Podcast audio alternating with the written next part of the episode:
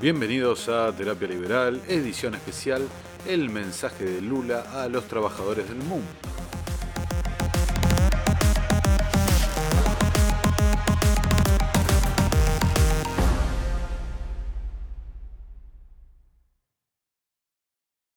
Bueno, ¿cómo andan? Espero que muy bien.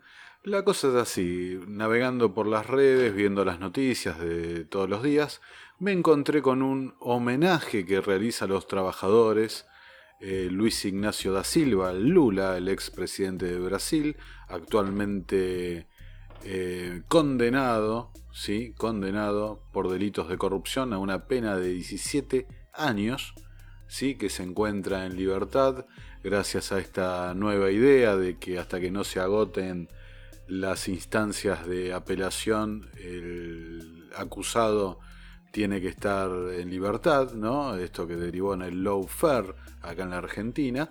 Pero bueno, nos encontramos con, este señor de vuelta, eh, una persona condenada a una pena de 17 años de cárcel por corrupción y lavado de dinero, ¿sí?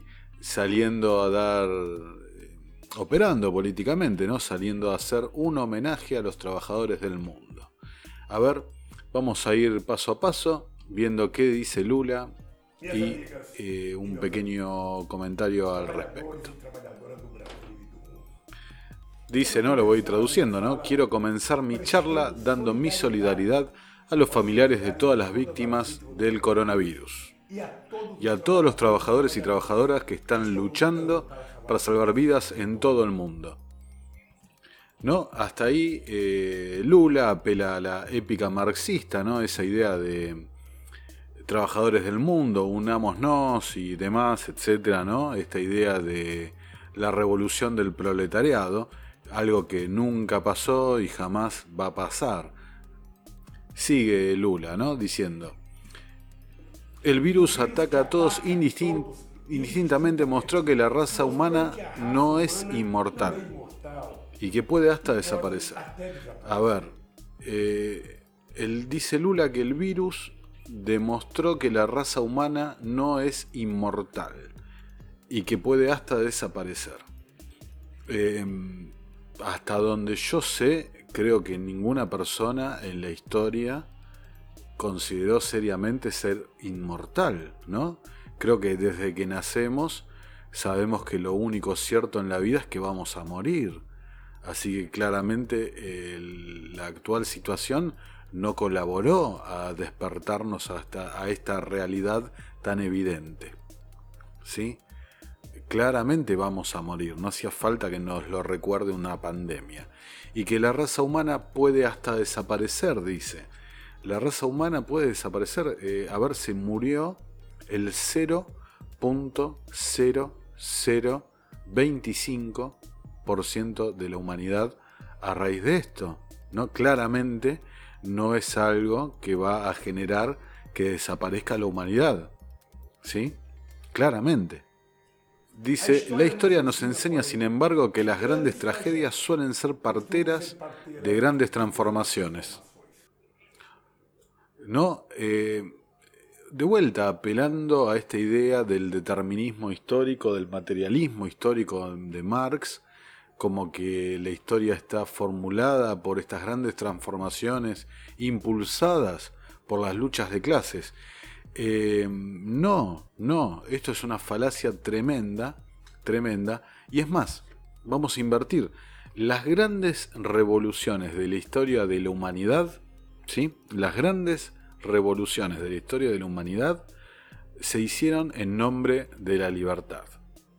La revolución inglesa, la revolución francesa, la revolución norteamericana, todas eh, revoluciones que cambiaron realmente el curso de los acontecimientos y todo en nombre de la libertad.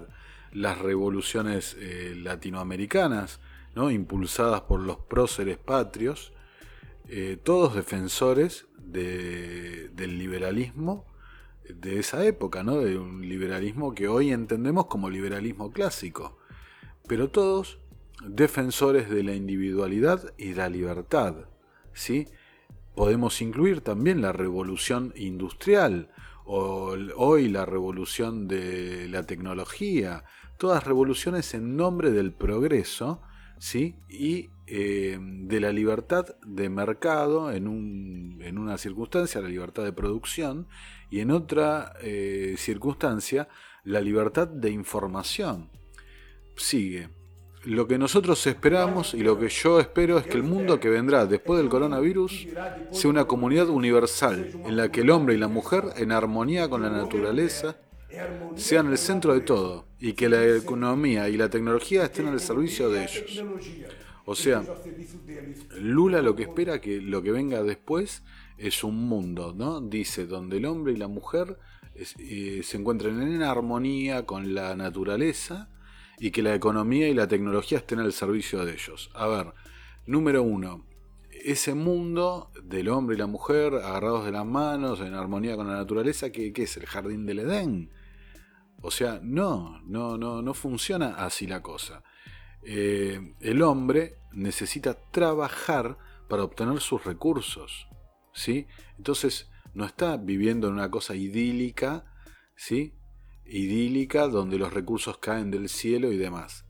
Y segundo, dice que la economía y la tecnología estén al servicio del hombre. Hasta donde yo sé, no vivimos en la distopía de Terminator o, en la... Eh, bueno, sí vivimos en la Matrix, pero no en el sentido de que las máquinas están contra nuestra, ¿no? La economía, ¿sí? La economía, que es la ciencia que estudia cómo se administran los recursos que son escasos, ¿sí? Y por eso hay que administrarlos, ¿no? Y una economía más elevada aún, que es la praxiología, la, la escuela austríaca, que estudia la misma acción del hombre, ¿sí?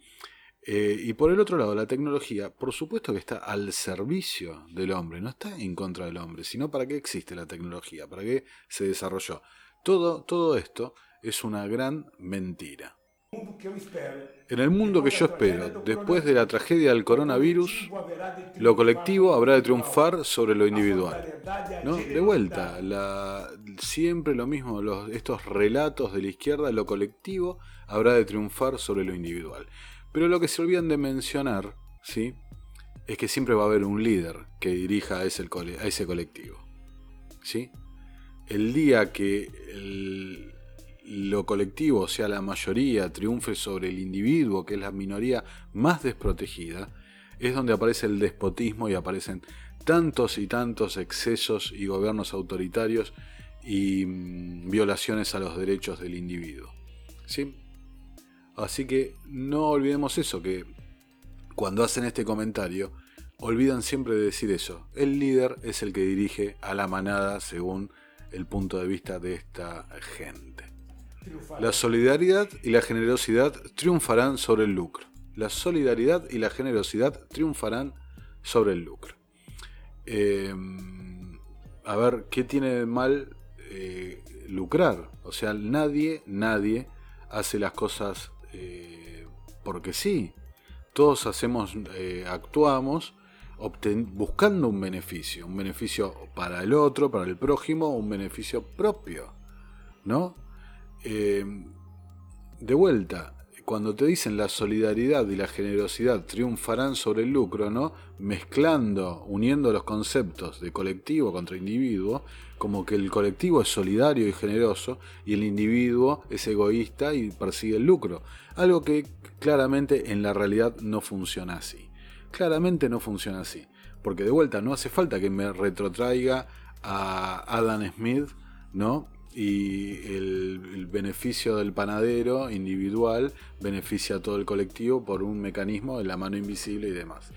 Eh, no, no hace falta que me retrotraiga a eso. Claramente las cosas funcionan así. Y de vuelta, ¿quién mejor puede saber de lucro una persona condenada a 17 años de cárcel ¿sí? por lavado de dinero y corrupción. Él no, estaba, no estaba buscando un beneficio personal. Un mundo en el que nadie explote el trabajo de nadie. Un, ¿No? O sea, de vuelta, otra vez la teoría marxista de la explotación. No existe explotación desde el momento que es voluntario el contrato de trabajo. ¿sí? Nadie está explotando a nadie la, esto en el fondo esconde la idea del valor trabajo, algo que digamos que no puede existir ninguna persona racional que piense que esa teoría tiene razón. Ya la desmontó von Bauer hace eh, más de 100 años, ¿no? Y se sigue hablando de esto. Si el valor lo determina el trabajo y entonces el empresario está explotando al trabajador, explíquenme por qué el precio del barril de petróleo eh, eh, cotizaba en negativo hace una semana. O sea, claramente el valor de las cosas está dado por la propia subjetividad del individuo en el mercado. Dice, un mundo en el que todos y absolutamente todos dispongan de las herramientas para emanciparse de cualquier tipo de dominación o de control. What? O sea, eh, primero, de vuelta, ¿y quién va a asignar esas herramientas? ¿Quién las va a proporcionar? ¿El mismo Estado? ¿La élite gobernante, o sea, Lula y sus amigos? Que sí van a ejercer un tipo de dominación y de control. O sea, con este relato del buenismo, del buenismo, de mm, la igualdad, ¿sí? La igualdad, eh, pero no igualdad ante la ley, sino igualdad de resultados para todos, ya sabemos lo que se genera. Se genera una casta privilegiada, que es la que tiene el acceso a repartir e, este, estos beneficios, estos privilegios del poder, ¿sí? y por el otro lado una sociedad que, la que pierde los incentivos para eh, esforzarse, progresar y generar nuevos emprendimientos. Y por ende nos empobrecemos todos. Dice, las grandes tragedias son las reveladoras del carácter de las personas. ¿no? Eh, bueno, ahí, eh, ahí sí lo entiendo, pero la realidad, la realidad de vuelta, ninguna revolución ningún cambio verdadero de la sociedad humana, nada que haya hecho progresar al ser humano, vino desde estas ideas colectivistas. Lo único que vino desde estas ideas fue miseria, hambre, pobreza y opresión. Después ahí Lula aprovechó para pegarle a Bolsonaro, ya saben lo que pienso desde acá, que eh, estos movimientos internacionales socialistas han utilizado esta pandemia para pegarle y, hacerlos caer del poder, ¿no? para retomar ese espacio de poder a, tanto a Boris Johnson como a Trump como a Bolsonaro. Ahora, lamentablemente, estos tres presidentes no han hecho tampoco mucho para ayudarse a sí mismos, ¿no? Quizás Trump es el que más, eh, que mejor, perdón, mejor ha hecho las cosas. Pero, pero bueno, Lula no, no, no te habla por el bien del colectivo, sino por el bien propio, ¿no? Eh, para retornar al poder. Si no será él, serán sus seguidores, etcétera, ¿no? Dice, la pandemia dejó el capitalismo al desnudo. Eh, no, de vuelta, no es cierto. Eh, recordemos, ya lo hemos dicho desde este espacio numerosas veces, esta crisis de ninguna manera puede ser tildada una crisis sobre el, sistema de mercado o el sistema capitalista. Que, entre paréntesis, eh, tendríamos que empezar a cuestionar si verdaderamente vivimos en un sistema capitalista cuando el monopolio de la moneda lo tiene el gobierno en el 99% del globo terráqueo. Em, ¿no? Vivimos con la, la, época de la historia de la humanidad con mayor carga tributaria vivimos con la época de mayor regulaciones de la historia. O sea, realmente hablar de libre mercado es muy difícil. Pero, pero, también tenemos que decir, ¿sí? que esta crisis claramente no es un problema de la propia globalización o del propio mercado. Si eh, han sido decisiones estatales, gubernamentales, las que han cerrado la economía de todos los países es decir, una caída grotesca de la oferta de productos debido a la decisión estatal de estas cuarentenas. Dice Lula, que se vea una verdad que nosotros, los trabajadores, conocemos del día en que nacimos. ¿No? Perdón, una tragedia desde el día que nacimos vemos los trabajadores. Según Lula, porque también eh, todo en, eh, este breve eh, video habla en el fondo de lo mismo, de una lucha de clases, ¿no?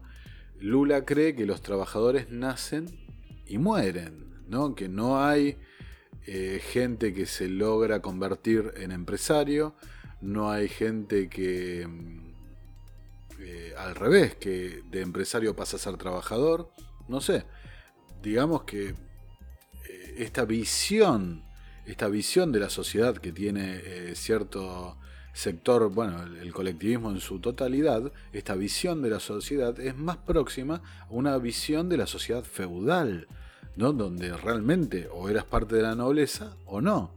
Y eran muy pocos los casos de gente que salía para sumarse a la nobleza o de la nobleza que caía en, en la plebe.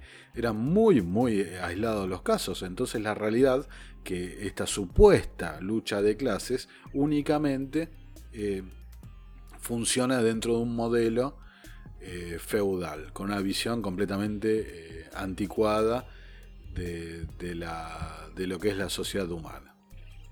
Dice, la tragedia del coronavirus sacó una luz, una verdad incuestionable. Voy a, voy a hacer, ti una verdad incuestionable. ¿Incuestionable para quién? Incuestionable para Lula y todos los fanáticos y dogmáticos ¿no? de estas ideas, nada más. Y dice, la verdad incuestionable es lo que sostiene al capitalismo no es el capital. Son nosotros los trabajadores. Entonces, de explícame por qué si lo que sostiene al capitalismo no es el capital, son los trabajadores, por qué se llama capitalismo y no trabajadorismo. ¿Sí? Eh, fuera de la chanza fácil, eh, claramente lo que sostiene al capitalismo es el ahorro de capital, la acumulación de capital, porque sin esa acumulación, ¿sí? no habría eh, nuevos emprendimientos, no, había, no habría nuevos puestos de trabajo, no habría nuevos incentivos. ¿ok? Siempre el ejemplo más claro es verlo en una sociedad a, la Robinson Crusoe, ¿no? si Robinson Crusoe se dedica a consumir todo el tiempo, jamás va a salir de donde está. Si se dedica a, ahorrar, almacenar, acumular capital, ¿sí? puede producir nuevos medios de producción que le van a facilitar obtener mayor riqueza, ¿no?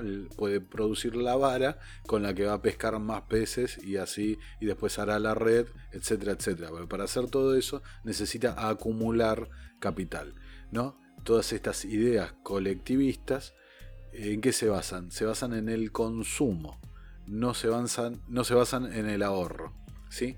Eh, así que la gran verdad es que el el capitalismo no, no se sostiene, como dice esta gente, en la explotación del, trabajo, sino en la acumulación de capital. Fácilmente, si no hubiera capital, no habría trabajadores. Esta verdade, nossa velha conhecida, que está levando os principais jornais econômicos do mundo a Bíblia da elite mundial a anunciarem que o capitalismo está con los días contados. Está mesmo. Y dice Lula, ¿no? Eh, que toda esta situación, que incuestionable para él y todos sus fanáticos, ¿no? De estas ideas, el capitalismo está muerto, que esto y lo otro, es una crisis terminal, de vuelta, no, eh, si no los estados no hubieran cerrado, no hubieran encerrado en cuarentena, en confinamiento a sus ciudadanos, la gente seguiría produciendo. Entonces, claramente no es como dicen, ¿no? Acá en el ámbito argentino que decían un pequeño bichito donde había riqueza se llevó todo y ahora no queda nada. No, mentira. Las valuaciones que cayeron fueron las valuaciones que estaban infladas por el salvataje económico de la crisis del 2008 las empresas que son rentables no bajaron la evaluación. ¿sí? Lo que se sigue demandando no bajó la evaluación. Entonces simplemente van cambiando las apreciaciones de los individuos sobre las cosas. ¿no? De vuelta el valor es subjetivo.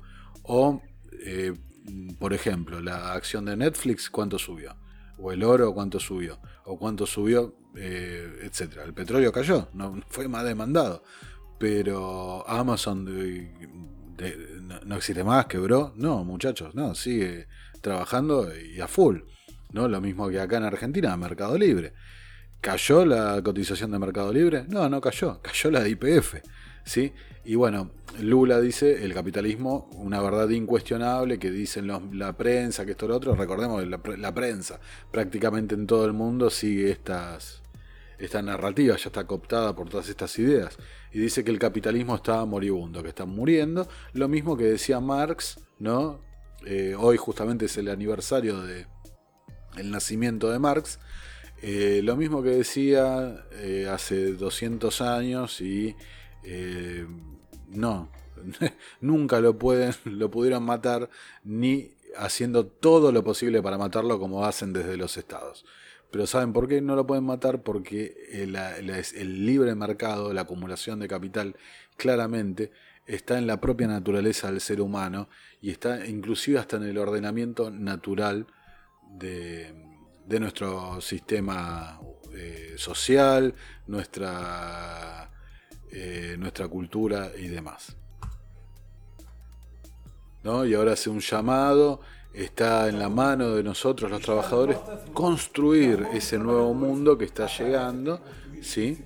ese nuevo mundo que van a tratar de imponer desde los organismos multilaterales alrededor del mundo. Bueno, bueno, ahí te dice que ojalá que la crisis del coronavirus sea la partera, de a luz, la madre, la madre Gea, ¿no? Eh, de a luz a este mundo nuevo donde estén viviendo de la mano todos los seres en el jardín del Edén, dando vueltas felices, ¿no? Eh, con abundancia plena. Pero ya sabemos que no, no es así. Eh, vivimos en un mundo de vuelta de recursos escasos. Y la mejor forma que descubrió el ser humano para administrar esos recursos es pensar individualmente en obtener un beneficio. Y así, obteniendo ese beneficio, se benefician todos. ¿Sí? Porque la gente se termina beneficiando del sistema de libre competencia. Porque siempre a la larga esos recursos se administran mejor ¿no? y se van obteniendo bienes y servicios más baratos y de mejor calidad. ¿no? A ver, eh, son cosas tan evidentes que únicamente basta con mirar alrededor de uno mismo, ¿no? Alrededor de donde uno está. Yo acá tengo un celular, ¿no? Hoy prácticamente la totalidad de la humanidad tiene celulares. ¿Cuánto valían los celulares hace 20 años? Los celulares hace 20 años eran únicamente eh, alcanzables por una minoría minúscula de la población. ¿Sí? Eh, así que, de vuelta, el capitalismo es lo único, es lo único, es lo único que ha traído progreso y abundancia a la humanidad. Bueno, los dejo con tras este breve video. Les mando un fuerte abrazo.